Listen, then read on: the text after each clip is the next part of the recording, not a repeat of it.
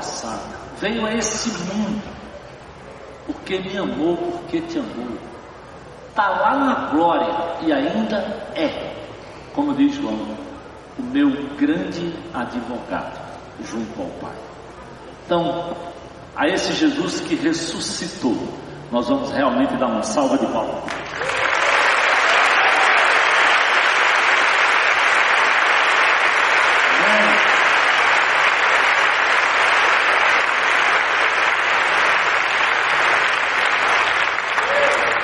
Ele vive. Essa é a diferença do cristianismo de qualquer ramo de religiosidade.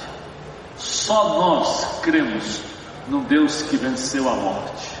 Só nós cremos num Deus que está vivo e que intercede por nós. É precioso, precioso andar com esse Jesus. E hoje nós vamos falar da ascensão. Mas antes de falarmos da ascensão, eu queria pedir um minuto da sua atenção para nós orarmos. Olha, sabe aquela campanha que nós fizemos sobre as 10 medidas anticorrupção?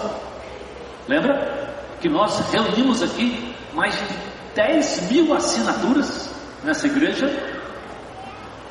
Ela chegou ao seu alvo. Quase 2 milhões de pessoas assinaram aquela medida. Que coisa preciosa! Nós fazemos parte dessa história. E aqui no Ceará, com certeza, fomos a instituição que deu maior contribuição, foi a Igreja Batista Central. E por conta disso, acreditem, a entrega será terça-feira lá no Congresso Nacional e o pastor Armando vai nos representando e representando o Ceará. Olha lá, que beleza! Que coisa preciosa. Então eu quero orar por isso. Nós sonhamos, eu tenho certeza, qualquer brasileiro sonha com um país mais sério, de maior verdade, de menos mentira. Não importa, nós não estamos aqui falando do partido A, B ou C. Nós estamos sonhando com aquilo que a Bíblia diz do, do Senhor nosso, que veio para estabelecer a verdade e derrotar o diabo, que é o pai da mentira. Então, nós estamos sonhando não com o partido A, B ou C no poder, nós estamos sonhando com um país mais real, mais verdadeiro, mais transparente, mais limpo, ou seja, mais com cara do Deus que nós conhecemos que é verdadeiro.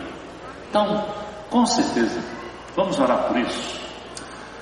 Deus, muito obrigado, porque teu povo, a tua igreja se envolveu num sonho, um projeto de lei, que pode pelo menos ajudar esse país a, a entrar num trilho mais real, mais verdadeiro, mais sincero, de menos corrupção. Deus. Nós sonhamos que isso seja real, independente do partido, do homem ou da mulher que venha assumir o poder.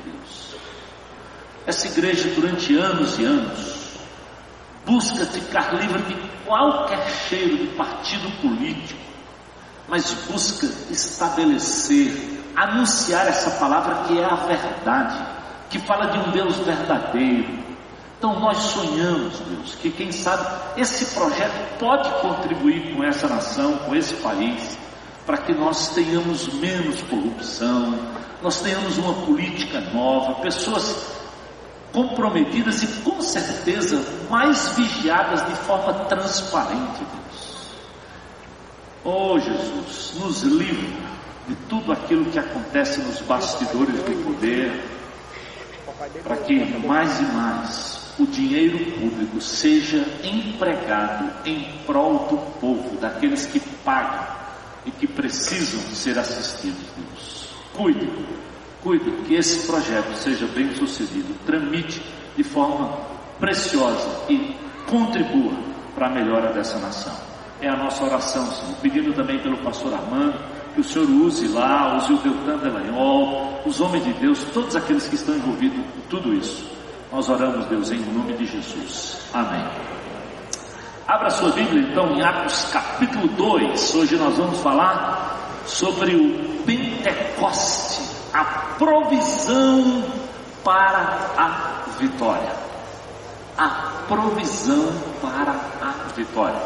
Nós já falamos aqui da morte, da ressurreição, né? Já tivemos durante todos esses dias a apresentação do grande sacrifício. Você sabia?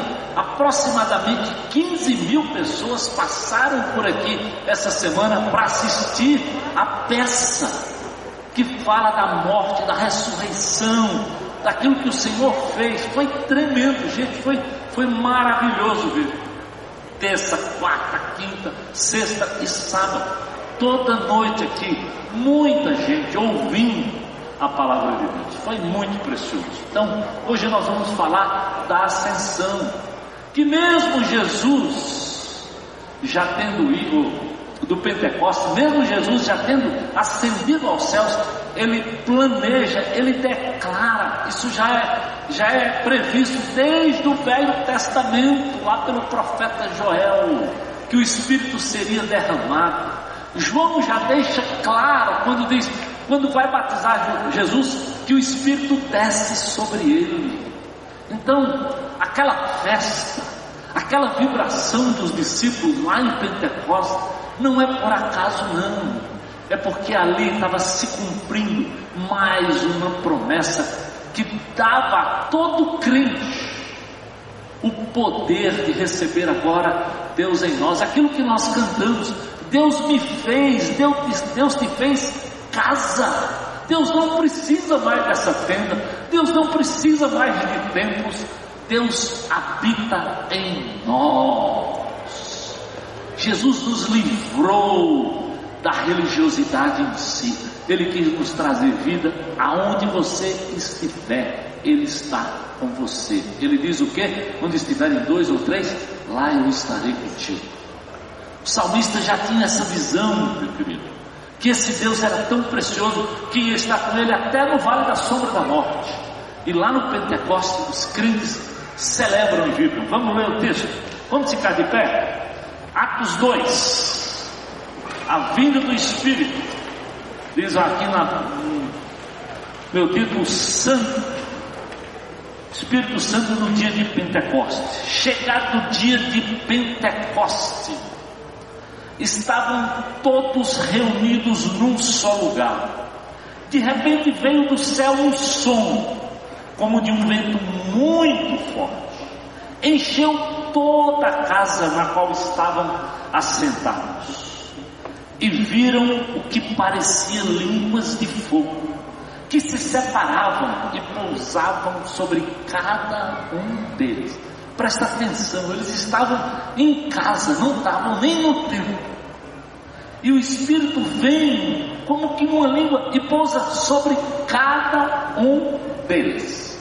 Presta atenção no detalhe, é para cada crente individualmente. Já foi assim desde o dia de Pentecostes.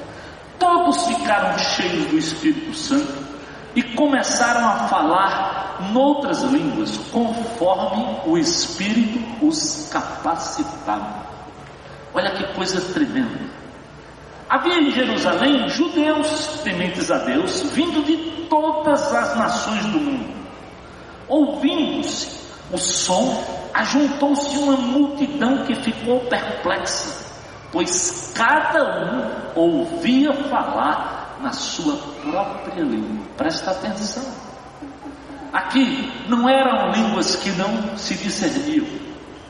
O fenômeno aqui é diferente do fenômeno lá de 1 Coríntios.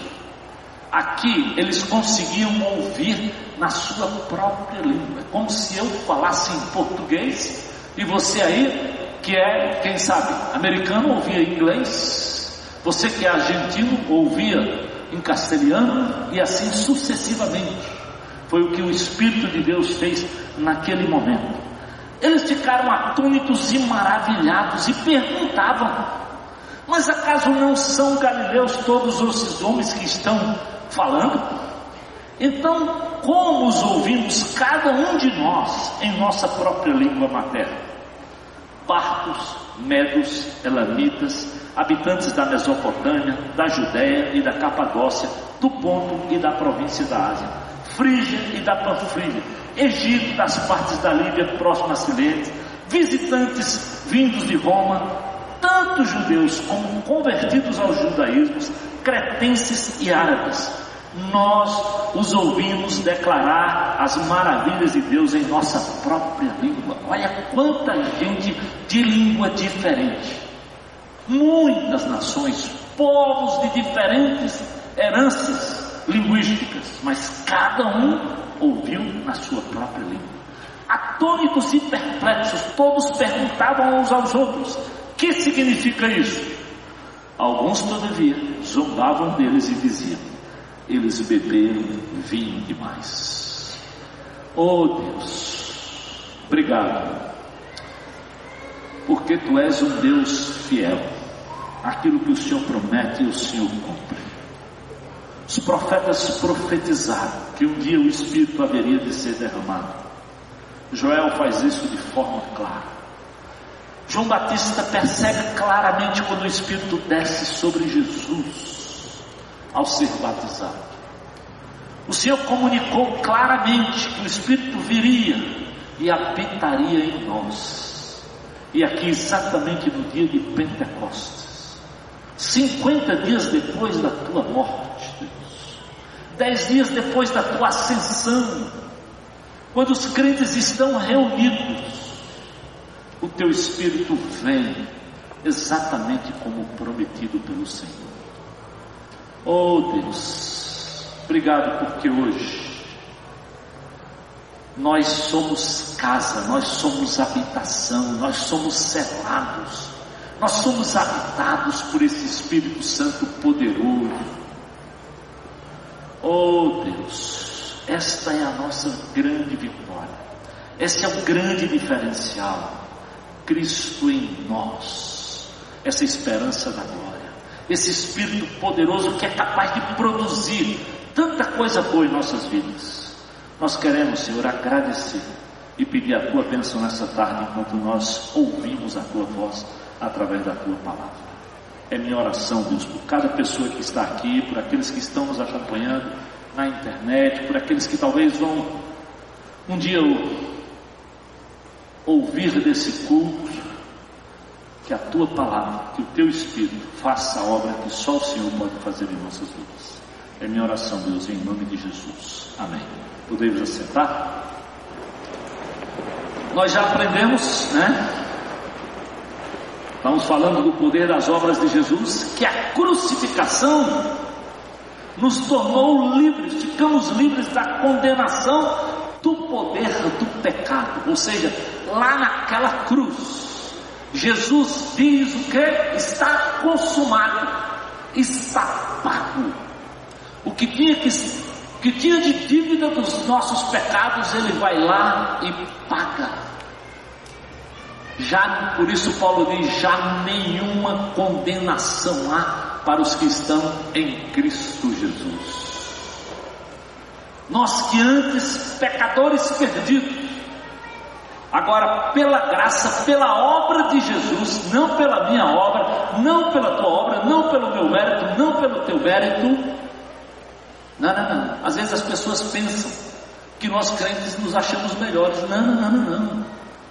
Quem é melhor nessa história é o Deus que nós cremos, é Jesus de Nazaré. É esse nome que está acima de todo nome e merece o nosso reconhecimento, porque ele nos amou e foi para aquela cruz até terminar a obra. Lembra quando ele disse: Pai, se possível, passa de mim esse cálice. E ali, muito mais do que o sofrimento físico, meu amado, e o sofrimento espiritual, de receber sobre ele o meu pecado, o teu pecado, passado, presente e futuro. Mas ele vai até o final, até quando ele diz está consumado. Então, lá na morte, na crucificação, nós ficamos livres de toda condenação. Porque ele tinha crédito, ele, ele era puro, ele era santo, ele não conheceu o pecado. Sempre que eu penso nisso, eu penso naquela coisa mais simples do mundo. É como se você tivesse extremamente endividado no banco e eu dissesse que ia lá lhe ajudar sendo seu avalista quando eu estaria devendo no próprio banco e também enrolado. Com certeza o que é que o gerente diria para mim e para você? Está pensando que eu sou doido? Tu está devendo, esse também está devendo, ele não está pagando dele, como é que ele vai ser teu avalista? É por isso que você não podia morrer no meu lugar, eu não podia morrer no teu lugar. Você é pecador e eu sou pecador. Era preciso um cordeiro sem defeito, sem mácula, puro. É por isso que Jesus não nasce sequer da linhagem natural, ele nasce já no poder do Espírito, de uma virgem, porque ele não conheceu o pecado e viveu e vai aquela cruz como o Cordeiro de Deus que, que João diz que tira o pecado do mundo. Ele veio para isso. Então a crucificação é exatamente isso, é o pagamento daquele preço. É a minha liberdade, é a tua liberdade na pessoa de Jesus. Por isso o velho cântico, né? Foi na cruz, foi na cruz onde um dia eu vi os meus pecados castigados em Jesus. Um dia eu vi. É a tua aplicação pessoal. O que Jesus fez lhe dá o direito de tomar posse. O que você precisa é tomar posse dessa vitória, daquilo que Jesus fez. Por isso o cântico diz: Um dia eu vi os meus pecados. Não foi do meu pai, da minha mãe, dos meus amigos, da minha mulher. Não, eu vi os meus pecados. Eu me vi como pecador e agradeci por aquilo que ele fez lá. Então a ressurreição nos capacita então, depois da crucificação, vem a ressurreição, que nos capacita agora para viver em novidade de vida. O nosso pecado perdoado. Agora nós nos tornamos uma nova vida. Lembra que João não entendeu isso, ou seja, ao, ao dizer lá, Jesus estava lá no meio do povo, falando sobre nascer de novo. E a religiosidade não estava entendendo que, que, como nascer de novo. Eu sendo velho. Jesus diz: é da água, é do Espírito. Jesus falava de um nascimento novo, de uma espiritualidade. A ressurreição vem para isso, para dizer que ó, onde havia morte, vem vida. Onde havia pecado, houve perdão. Onde não havia esperança, tem vida e vida em abundância. Isso é a ressurreição. Aí eu lembrei daquele outro velho cântico, porque ele vive, eu posso crer no amanhã. É isso mesmo. Porque ele vive, porque ele venceu a morte. Eu posso crer no amanhã, independente da situação política, né? independente dos dramas, seja você pobre ou rico, pela ressurreição nós podemos crer. Depois vem a ascensão, que é a provisão de Deus. Agora, para nós, além de andarmos em novidade de vida, temos poder de Deus para resistir o diabo. Por quê? Porque Deus vai para o céu, deixa o Espírito aqui para nós, e porque Ele tem o um nome lá acima de todo nome, e intercede por, diante de Deus por mim e por você. Então ele tinha que ascender ao céu para que eu e você tivéssemos esse poder. Ou seja, ele assume, ele sobe às regiões celestes para poder nos dar essa vitória. É o coroamento de Jesus sobre o inimigo. Na ascensão, o nome de Jesus é colocado acima de todo nome. A ascensão é a provisão para a minha santificação é aquilo que nos capacita a resistir aos ataques do diabo e permanecermos firmes na palavra de Deus. Ou seja, mesmo ele indo, ele garante a nossa vitória. E hoje nós vamos falar do Pentecostes. E antes de pensar no capítulo 2.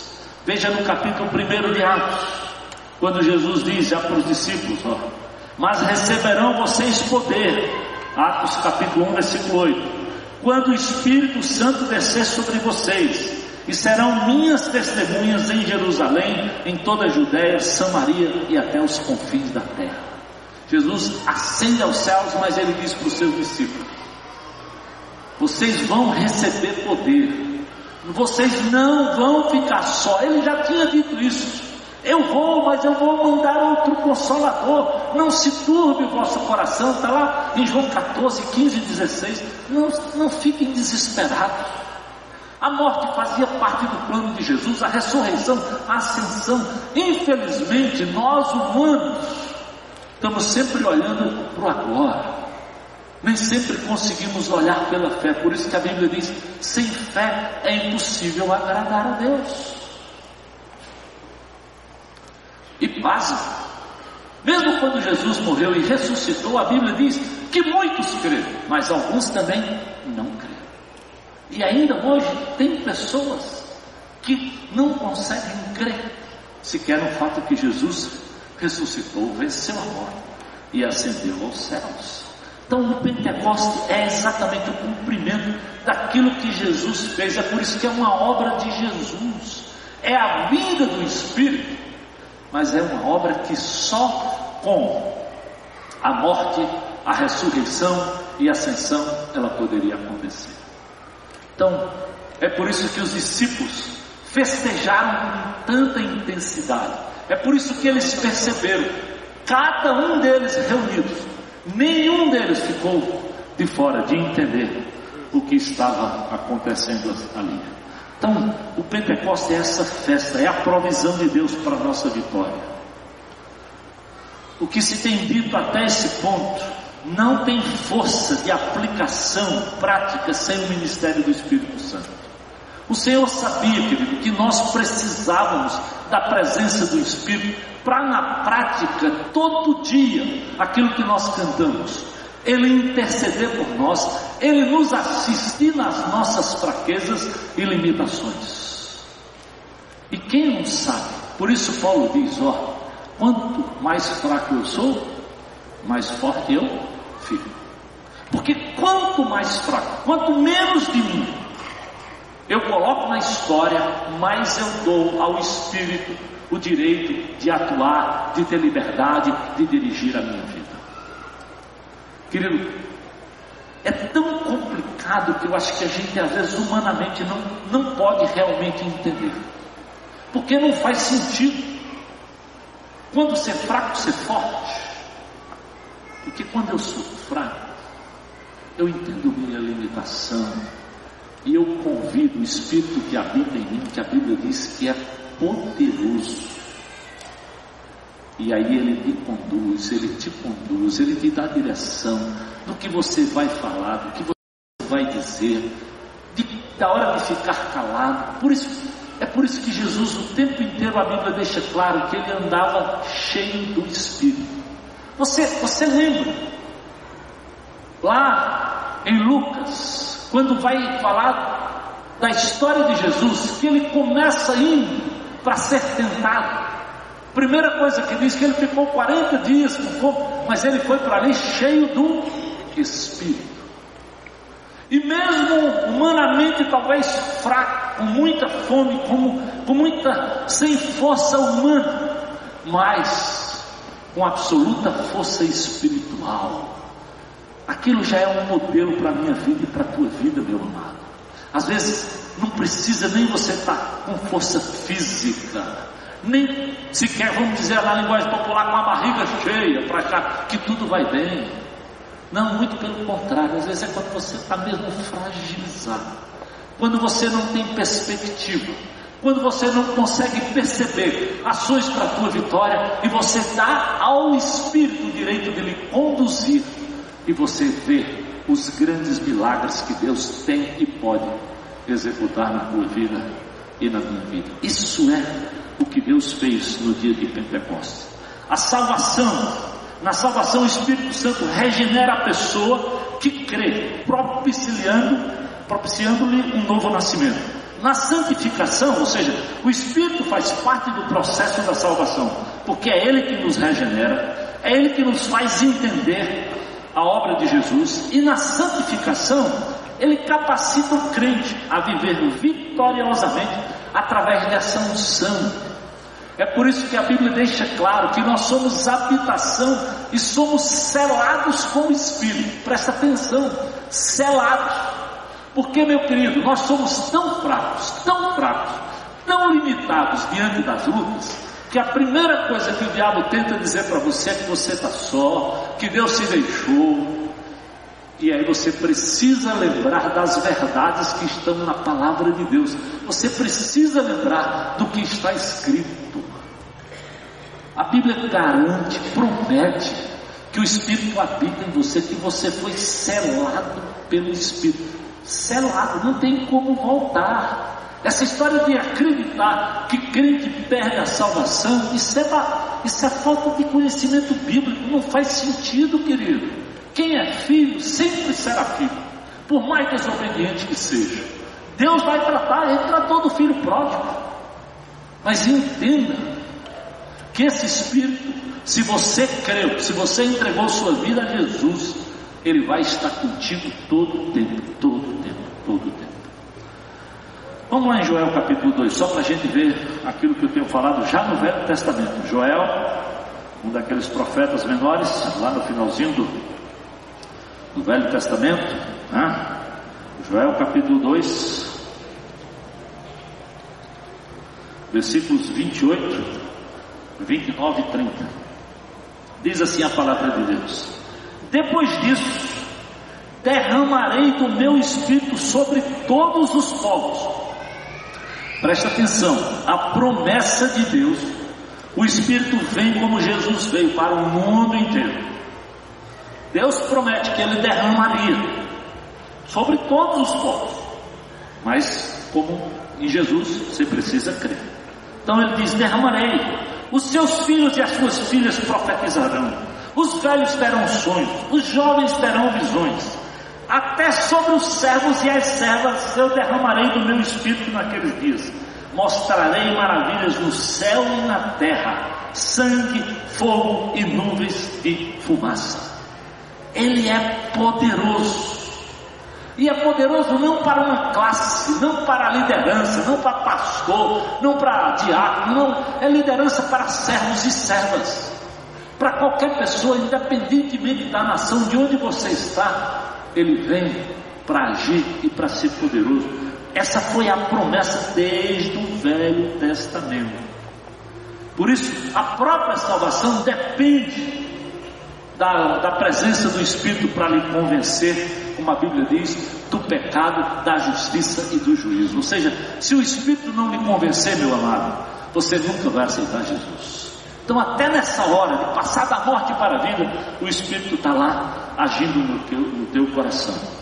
Em João capítulo 1, vamos lá no, agora no Novo Testamento, como João já vê isso claramente.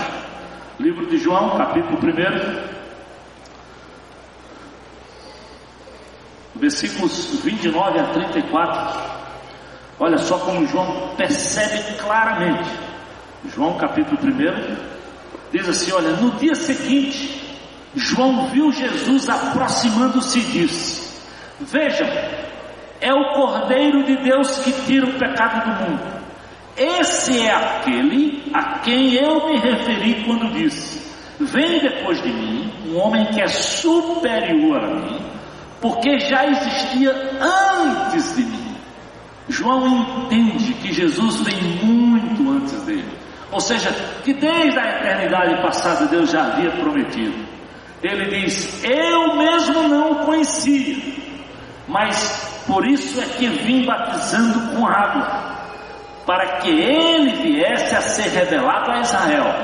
Então João deu o seguinte testemunho: Eu vi o Espírito descer dos céus como pomba e permanecer sobre ele eu não o teria reconhecido, versículo 33, se aquele que me enviou para batizar com água não me tivesse dito, aquele sobre quem você vira o Espírito descer e permanecer, este é o que batiza com o Espírito Santo.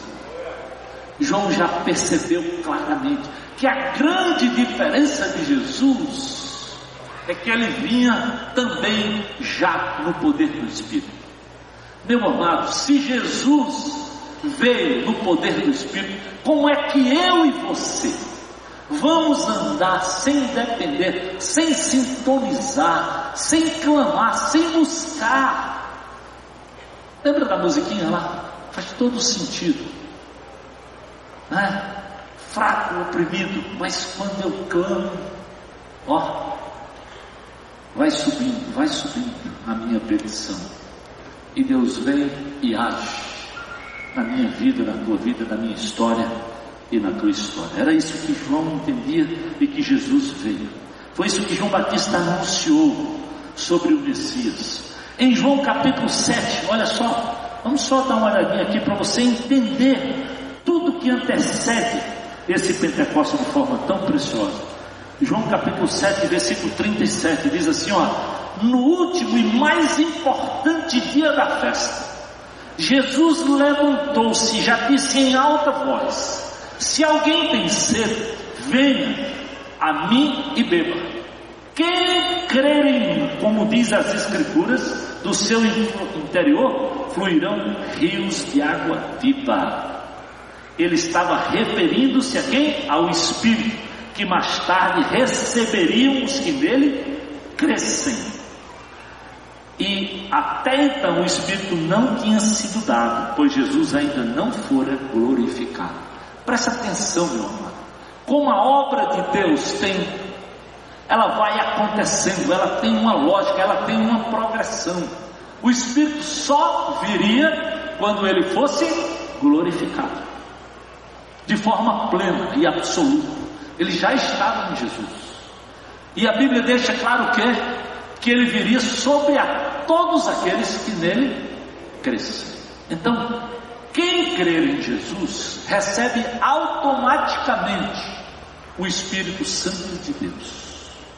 Então não faz sentido você esperar uma segunda vez. Não, não, não. Se você creu, é, vem a primeira, a segunda, a terceira, a décima bênção. Vem bênção sem fim sobre a sua vida. Então, como é que nós recebemos o Espírito? Quando nós cremos em Jesus. Qual é o resultado da presença do Espírito? É que agora eu tenho poder para ministrar para outras vidas e para viver a minha própria vida cristã. A resposta, querido, para uma vida cristã realizada e vitoriosa, que redunde em crescimento espiritual. E serviço, está em ir à fonte de água viva, com sede suficiente para beber. Ou seja, a fonte jorra, está lá, mas você tem que ir a ela e ir com intensidade. O grande problema não é que nós não recebemos, não, é que nós não vamos, é que nós não buscamos, é que nós não nos humilhamos, é que nós não nos dobramos. E muitas vezes, ó, queremos estar no controle, queremos dirigir. E eu estou dizendo isso não é problema só de ovelha, não. Isso é problema até do velho pastor. De vez em quando, quer resolver com a sua própria sabedoria, com a sua própria capacidade, e não dá certo. Não dá certo. É preciso, querido, ter humildade. Lembra da historiazinha do, do filme do quarto de guerra? É à medida que nós nos curvamos, é à medida que nós clamamos, que a nossa petição vai subindo mesmo. E a resposta vem lá do alto. E o que é que a Bíblia diz para você e para mim? Ele pode fazer, presta atenção nisso, querido, infinitamente mais até do que você pede, do que você pensa. Será que você não já se maravilhou ao orar por uma determinada coisa? Porque você viu que Deus fez mais do que você pensou e do que você pediu? Por que será que nós resistimos tanto? E, ou de, temos tanta luta para entender isso. Como sempre, eu diria, o nosso problema não é de provisão, mas de apropriação. Solta aí Efésios 1 e 3, para a gente ler juntos. Efésios 1 e 3. Ó, lê bem esse versículo aqui. Ó. Bendito seja o Deus e Pai de nosso Senhor Jesus Cristo. Vamos juntos lá. Bendito de novo seja o Deus e Pai de nosso Senhor Jesus Cristo. Por quê? Que nos abençoou com todas as bênçãos espirituais nas regiões celestiais em Cristo. Ele já nos abençoou, meu amado, com todas as bênçãos espirituais nas regiões celestiais em Cristo Jesus. O que é que nos falta? O que falta a mim e a você é nos apropriarmos desse poder, é nos sujeitarmos a Ele, é deixarmos Ele ter o controle na minha vida e na tua vida.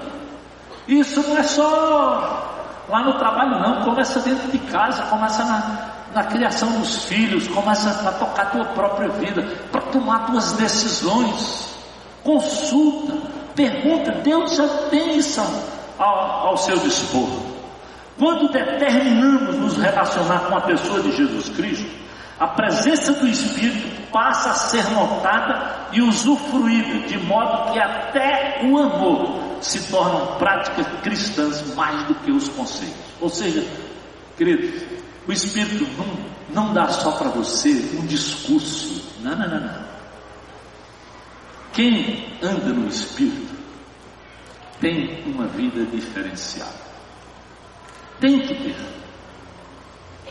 Tem que ser notado. Porque não é no, no poder da palavra, é no poder de cada atitude da mansidão, do domínio próprio, né? da alegria. Alegria independentemente das circunstâncias, porque é a alegria que vem de Deus. São tantas coisas que o Espírito é capaz de fazer que não é possível que quem anda com o Espírito você não perceba que se trata de um homem espiritual.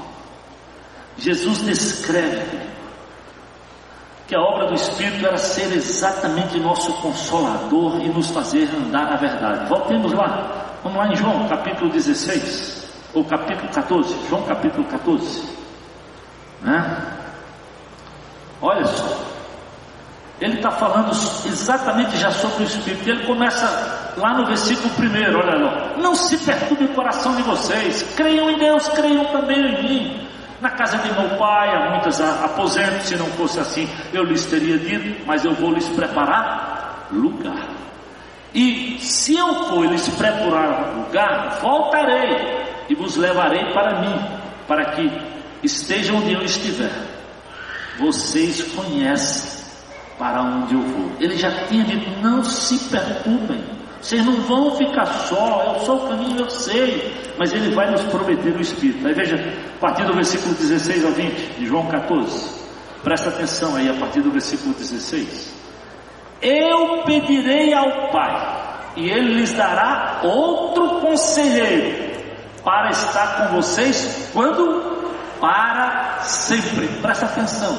Eu pedirei. Por que, é que o Espírito veio? Por que, é que acontece o Pentecostes? Porque fazia parte do plano de Jesus. Ele já disse para os seus discípulos antes de morrer, antes de ir para Jerusalém. Você percebe como é um plano perfeito o plano de Deus. É um plano para nos trazer paz, para nos trazer esperança. Eu pedirei, Ele vai dar outro. Vocês não vão ficar órfãos, não. Vocês não vão ficar abandonados, não. Eu não estou só, querido, você não está só. Independentemente do papai, da mamãe, de quem quer que seja. É por isso quando a Bíblia diz que Jesus nos ama, Jesus te ama mais do que uma mãe com um bebê que amamenta. É por isso. É porque ele diz: você não vai ficar só, nenhum momento. Às vezes a mamãe deixa, o menino cresce e vai se embora, mas o Espírito não vai, ele foi selado, ele está contigo. Ele te assiste todo o tempo. Eu acho que é difícil para a gente compreender a profundidade das palavras de Jesus nessa coisa. Mas a gente precisa mergulhar e tomar posse, acima de tudo, tomar posse, porque o que não falta é poder. Agora, não é tomar posse num culto, de muito, de muito barulho, de, não, não. Isso aqui é para você tomar posse todo dia, toda hora. Se onde você estiver, dentro do ônibus, no trabalho, dentro de casa, no dia que o salário não veio, no dia que ele veio também. É só vivenciar tudo isso.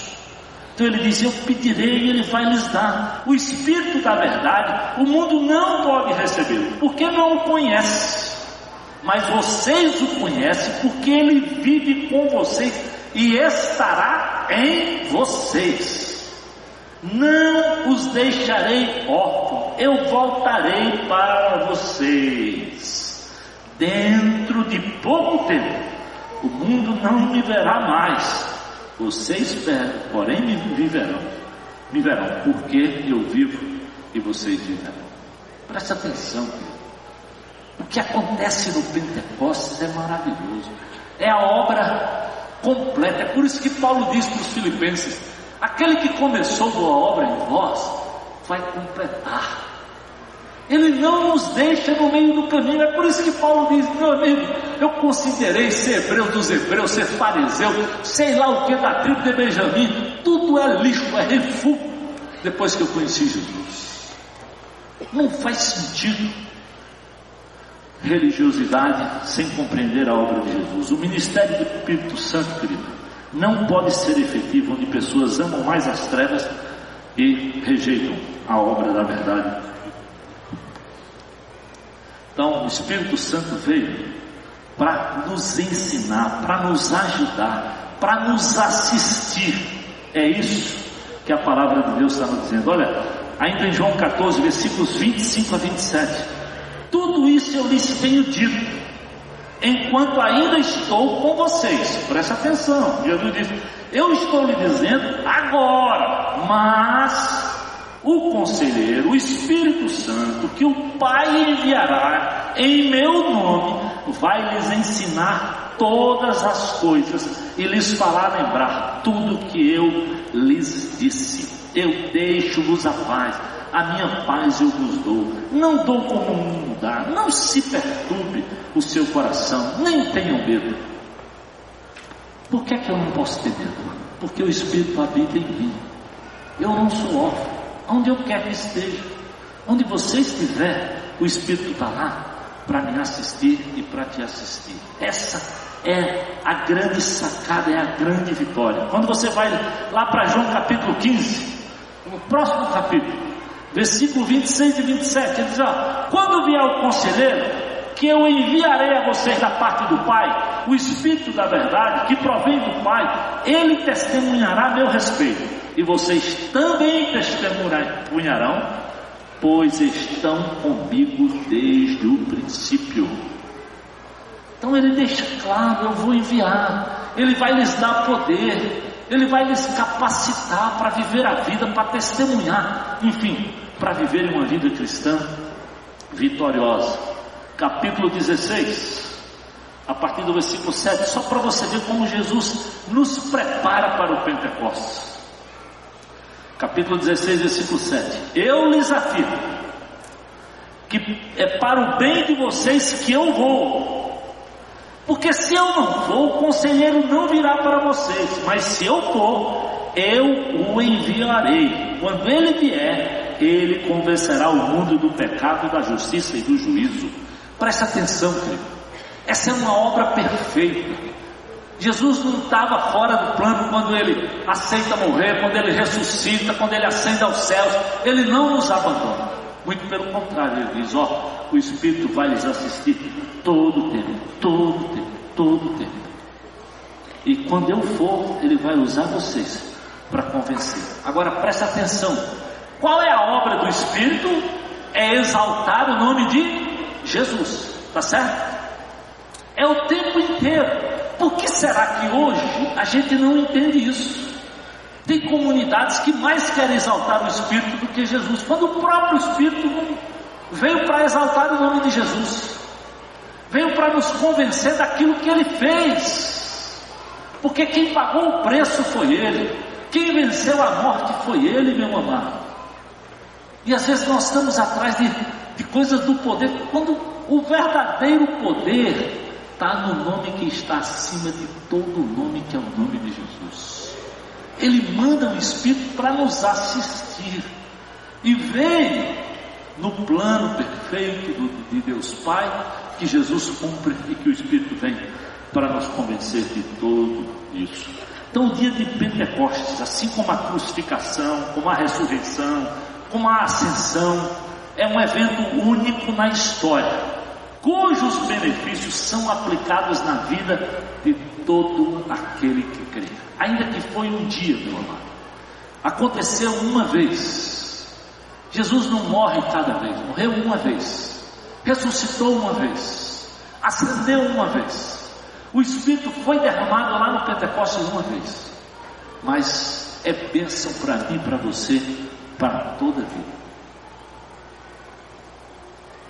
Lembrete muito importante: os benefícios espirituais do dia de Pentecostes devem ser distinguidos, preste atenção, dos fenômenos que acompanharam aquele dia, pois do contrário, se nós precisássemos que descesse língua de fogo cada vez, como alguns pensam que tem que ter o poder de, da, da língua de fogo descer nas labaredas, então seria o mesmo que esperar pelas densas trevas todas as vezes que nós falássemos da crucificação de Jesus. Talvez tínhamos que esperar de terremoto toda vez que nós falássemos de ressurreição. Ou quando alguém se convertesse a Jesus.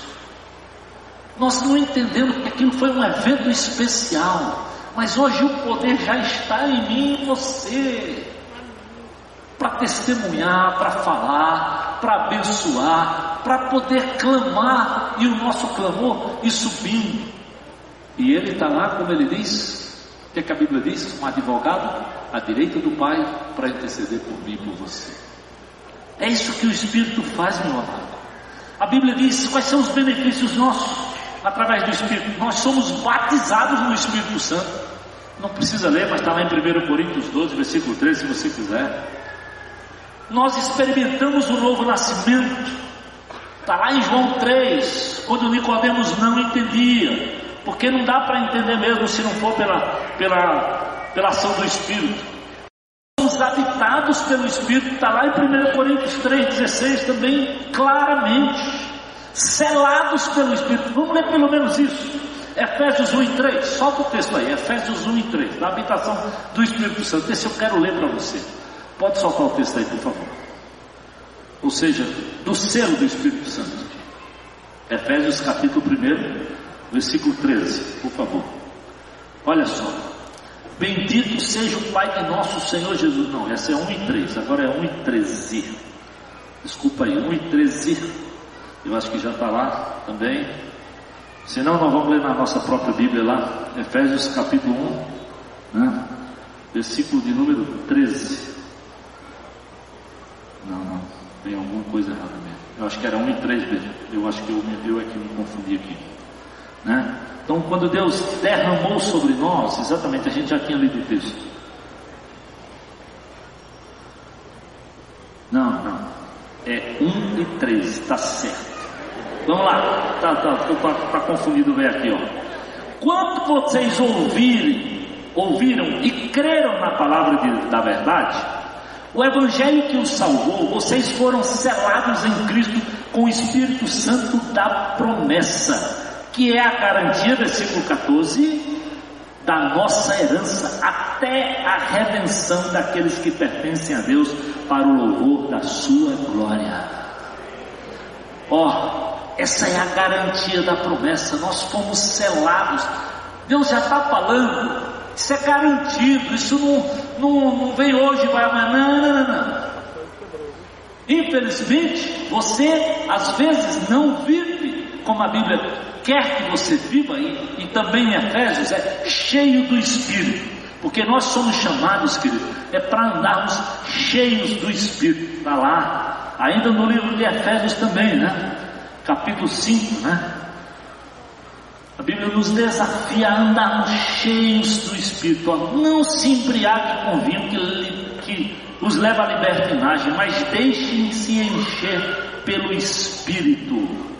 Ou seja, está lá, capítulo 5, versículo 18. Você tem que viver, o crente é desafiado a viver cheio do Espírito, não é uma alternativa. Infelizmente, você pensa que é uma alternativa. Você anda na direção do Espírito quando você quer. É por isso que muitas vezes, querido, não temos poder, não temos autoridade. Cremos que para orar para determinadas coisas tem que chamar o pastor, tem que chamar o líder, tem que chamar alguém. Não, não, não. O mesmo poder que eu recebo, você recebe do Espírito Santo de Deus. Então, essa é a unção, essa é a provisão da vitória que depende de Deus. Não depende de mim e de você. Ele derramou sobre cada um de nós. Cheio do Espírito é um mandamento que eu e você temos que buscar e clamar por isso todo tempo e todo dia. Quais são os cuidados que nós temos que ter para a gente terminar aqui com o Espírito Santo? A Bíblia diz: olha, não tentar enganar o Espírito. Lembra lá em Atos capítulo 5? Ananias e Safira tentaram enganar o Espírito, prometeram uma coisa, não deram e acharam que iam conseguir. E pagaram um preço muito alto. Atos capítulo 7, depois de tudo isso, ele diz: Não resiste ao Espírito Santo de Deus. Não resiste, é bobagem.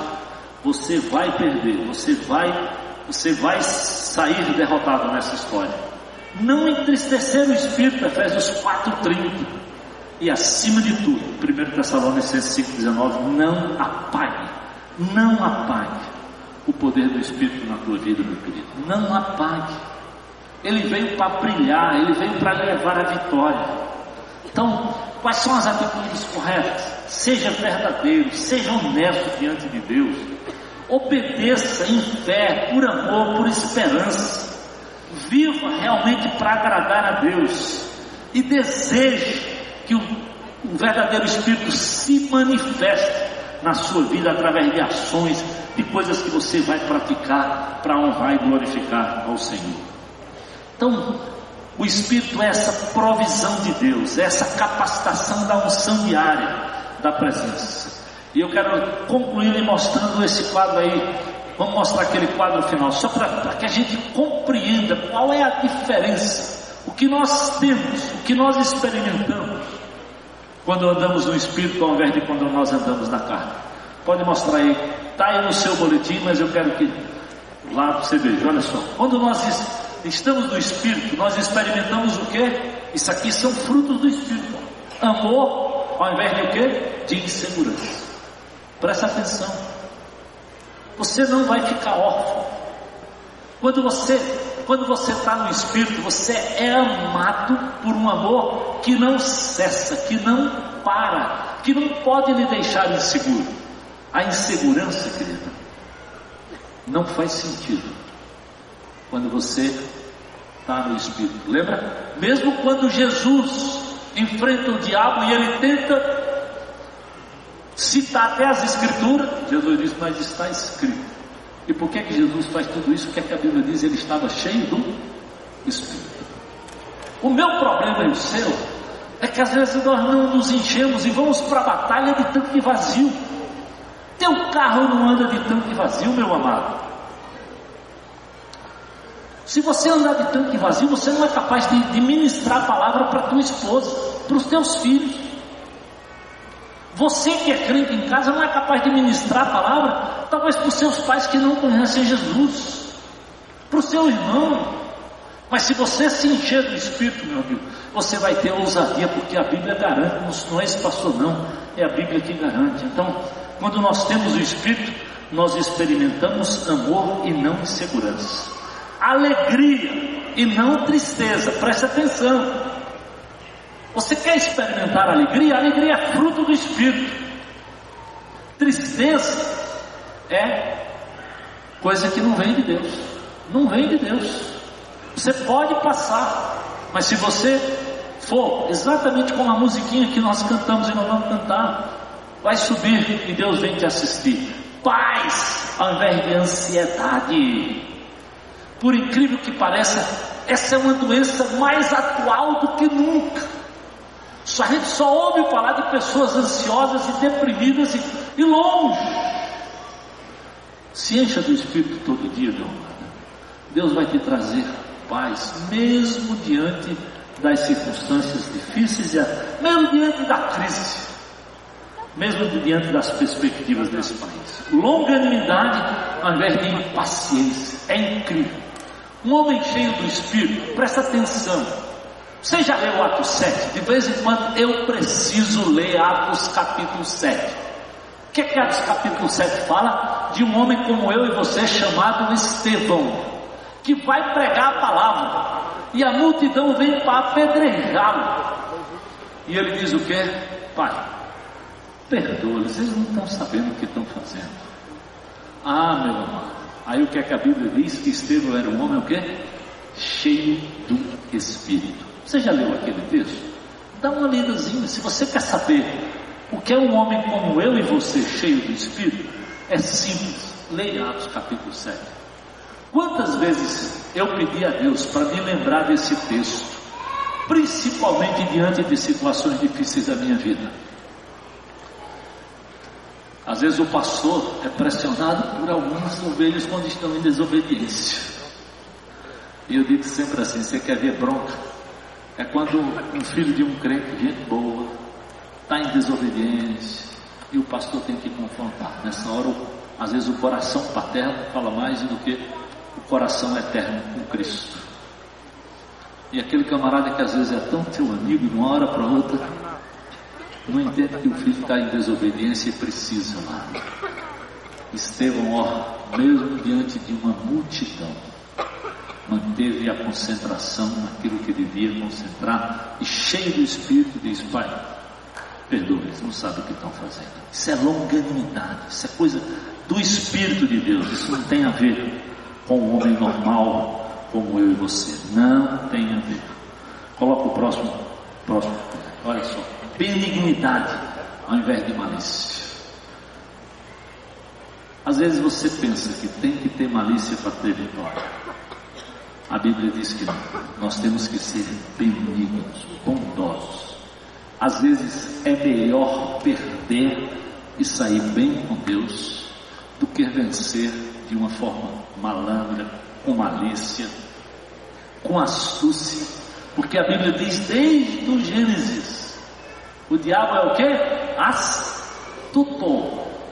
E às vezes no Brasil a gente acha que é bonito, nós, nós somos treinados para não ser bom, não, para ser malandro. A malandragem faz sentido, né? Que diga-se a história da lei do gesto, que vale você dar seu jeito. E eu espero que tanto na FIFA como no Brasil essa coisa acabe. Ou em tanto lugar, na prefeitura, sei lá onde. Mas que acabe na minha casa, na tua casa, na tua ação. Como crente Jesus lá na tua empresa. Lembra do que o pastor Sérgio disse aqui? Que o maior problema do Brasil ainda não é essa, não é essa corrupção lá de Brasília, não. Às vezes é a corrupção dentro das empresas mesmo, de sonegação. E passa por muitos de nós que estamos aqui. Então, talvez a gente não tenha como resolver tudo de Brasília, mas você pode resolver o da tua casa, da tua vida e do teu trabalho. Então, fidelidade é fruto do Espírito, não incredulidade. A incredulidade leva você a não crer, o Espírito quer que você creia quer que você seja fiel, quer que você encontre-se com o Senhor, quer que você ande em novidade de vida. Mansidão, ao invés de possessividade, presta atenção, mansidão ao invés de possessividade, controle, seja manso, abra mão, para. Ora, tem mulher que quer controlar o marido, controlar a casa toda. E tem marido que quer controlar tudo também. Tem filho que, se possível, controla os pais. Ó, oh, nada disso. Mansidão. Por último, domínio próprio no lugar de irritabilidade. Esse é o Espírito Santo de Deus que vem para produzir tudo. Se você está cheio do Espírito como crente, eu te garanto que o teu clamor vai subir. Eu te garanto que você vai vencer. Você vai viver triunfante. Não por você, porque Jesus já fez e Ele disponibiliza. Então o nosso problema não é de provisão. O nosso problema é de nos apropriarmos dessa vitória. Então você como crente em Jesus, meu amado, sabendo que você tem tudo isso que Deus planejou, que Jesus preparou, que Ele enviou o Espírito exatamente para nos assistir, para te dar essa força, e você vai viver longe e sem tomar posse de toda essa vitória e de todo esse poder? Eu espero que não. E se você está aqui, querido, sem conhecer Jesus, ele veio exatamente, exatamente, para que você pudesse crer nele, para lhe convencer do pecado, da justiça e do juízo. Porque ele te ama, ele te ama, ele quer que você entenda como um dia eu entendi que eu sou, que eu era um pecador perdido e que a minha vida não tinha nenhuma perspectiva se eu não aceitasse entender isso de Deus e aceitar aquilo que o Espírito faz nascer de novo. E meu amado, se existe uma coisa que eu, que eu entendo claramente na minha vida, é o que aconteceu em 31 de maio de 1978, quando eu entreguei a minha vida a Jesus. Nunca mais eu fui o mesmo. Não porque eu sou bom, não, não, não. Porque aquele que é poderoso começou a fazer coisas, como a Bíblia diz, infinitamente maiores do que eu podia pensar, do que eu podia imaginar, do que você pode pensar e imaginar. Então, deixa o Espírito Santo tocar o teu coração. Deixa ele te quebrantar. Ele quer te levar para uma vida eterna, Ele quer te levar para um novo nascimento, para ser uma nova criatura, para andar diferente de tudo que você já tem vivido, para andar não em fraqueza, mas em poder, mas em poder de Deus. E você vai ver, como diz a música, que o teu clamor vai subir, mesmo no meio da tua luta e da tua fraqueza. Vamos orar. Oh Deus, obrigado pela tua obra, Deus, que é completa.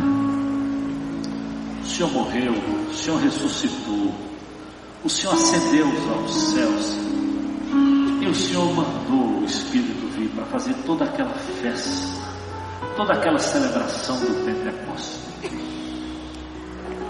Ali muitos creram, muitos foram batizados, muitos aceitaram Jesus ao ver tudo aquilo Oh Deus, que hoje muitos que estão aqui, talvez sem esperança, sem perspectiva, atribulados, possam entender, oh Deus, que essa obra que Jesus fez foi também por você, meu amado. E que Ele hoje quer derramar o teu espírito, o seu espírito na tua vida, para te dar poder, para te dar vitória, vitória acima de tudo sobre o pecado, para andar em novidade de vida. Quem sabe você está aqui e diz, pastor, eu nunca fiz essa decisão, mas eu sei que eu preciso. Eu reconheço as minhas lutas, os meus pecados, as minhas falhas, e hoje, nessa noite, eu quero, uma vez por todas, entregar minha vida a Jesus, confessá-lo como Senhor e Salvador. Quero fazer isso, quero receber o Espírito Santo de Deus, quero ser habitado por esse poder precioso. Se alguém no nosso meio que hoje quer tomar essa decisão, aí onde você está, levanta o teu braço bem alto e diz: Pastor, hoje é o meu dia, eu quero entregar minha vida a Jesus. Alguém no nosso meio que hoje quer tomar essa decisão, entende que precisa desse poder, dessa salvação que há no nome de Jesus. Se Deus está falando com você, é de você que Ele espera, não espera pelo outro. Só se Ele estiver falando. Alguém no nosso meio que hoje quer tomar essa decisão, aí onde você está. Se Deus falou contigo, é de você. Só outra vez. Alguém? Amém. Glória a Deus. Estou lá. Mais alguém? Eu sei que às vezes a gente não. Mas se Deus estiver falando com você, tenha coragem, diga, pastor, eu preciso desse Jesus. Eu preciso entregar a minha vida. Eu quero que o meu clamor suba. Eu quero ir à presença de Deus. Amém? Pode ficar em pé se quiser, para a gente celebrar. Amém? Aleluia. Glória a Deus. E você também que é crente em Jesus, talvez está andando longe das coisas da vontade de Deus. A Bíblia nos desafia a andarmos cheios do Espírito, meu amado, a sermos testemunha, a falarmos de poder, a sermos bênçãos dentro de casa, onde quer que nós estejamos. E talvez hoje Deus também tenha falado com você, eu estou falando com você que é crente mesmo. Diz, pastor, de verdade, eu não tenho andado na sintonia do Espírito. Eu estou entendendo que eu tenho andado longe, longe da palavra da verdade, longe de fazer aquilo que é o plano de Deus. Mas eu quero hoje, como crente em Jesus, agora estou falando, dizer, eu quero me voltar, Senhor, eu quero ser cheio do Teu Espírito, eu quero reconhecer, eu quero buscar o Teu poder, eu quero depender da Tua ação. Você que é crente em Jesus, enquanto nós estamos orando, levanta a sua mão também e diga, eu quero andar. Amém? Aleluia. Glória a Deus. Glória a Deus. Aleluia. Vamos ficar de pé, vamos cantar essa música, que seja a nossa oração nessa noite. Você que aceitou Jesus aí, pode ir lá atrás para você ser acompanhado, para alguém lhe falar desse nome precioso e poderoso, que é o nome de Jesus. Vamos cantar com toda a intensidade do nosso coração.